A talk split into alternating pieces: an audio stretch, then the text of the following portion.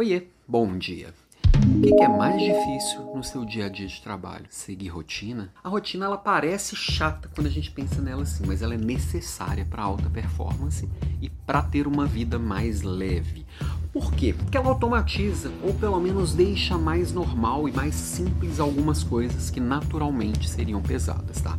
Quando a gente pensa em rotina como alguma coisa chata, a gente pensa em uma coisa repetitiva e que você nunca evolui. Ai, meu casamento caiu na rotina. Não, cair na rotina neste sentido é você fazer as mesmas coisas sempre igual. Você não precisa fazer sempre igual. Você pode repetir as mesmas coisas de uma forma melhorada, de uma forma diferente. Então, por exemplo, uma boa rotina ela começa pelas nossas atividades pessoais, né? Pensando aqui no nosso ritmo natural do corpo, o ciclo circadiano ou ciclo ultradiano que acontece ao longo do dia.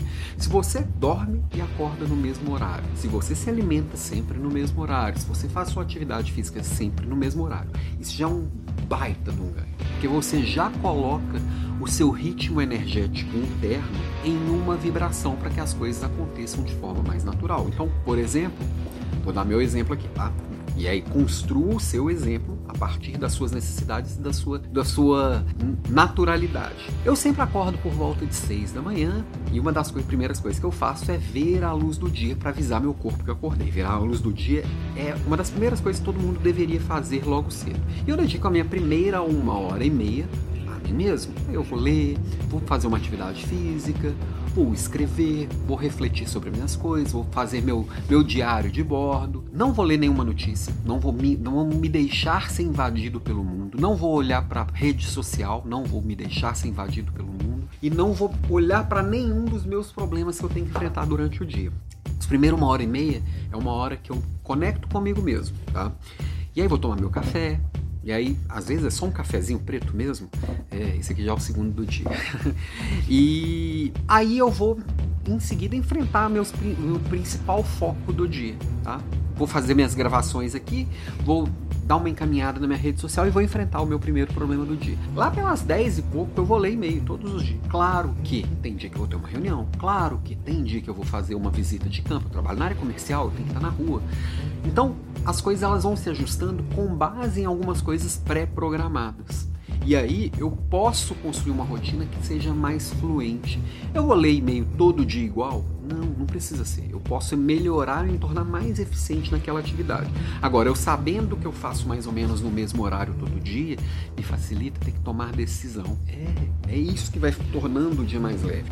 Rotina, então, é uma coisa muito simples. Simples é diferente de fácil. É você pegar as principais coisas e já travar na sua agenda e deixar espaço para as demais coisas. Principalmente qual que é o grande erro da maioria das pessoas que não conseguem seguir uma rotina? É fazer uma agenda tão apertada que ela não tem espaço para distração, ela não tem espaço para interrupção, ela não tem espaço para imprevisto. Essas coisas vão acontecer. Ela não tem espaço para procrastinação. Você acha que você nunca vai procrastinar? A rotina e, o, e, e, e os hábitos que você constrói, eles vão facilitar muito a disciplina. A disciplina, ela dificulta muito a procrastinação, não evita. Todo ser humano vai procrastinar. Então, a rotina e seus hábitos é a vacina anti-procrastinação. É igual a vacina da Covid, ela não impede de, de pegar o vírus.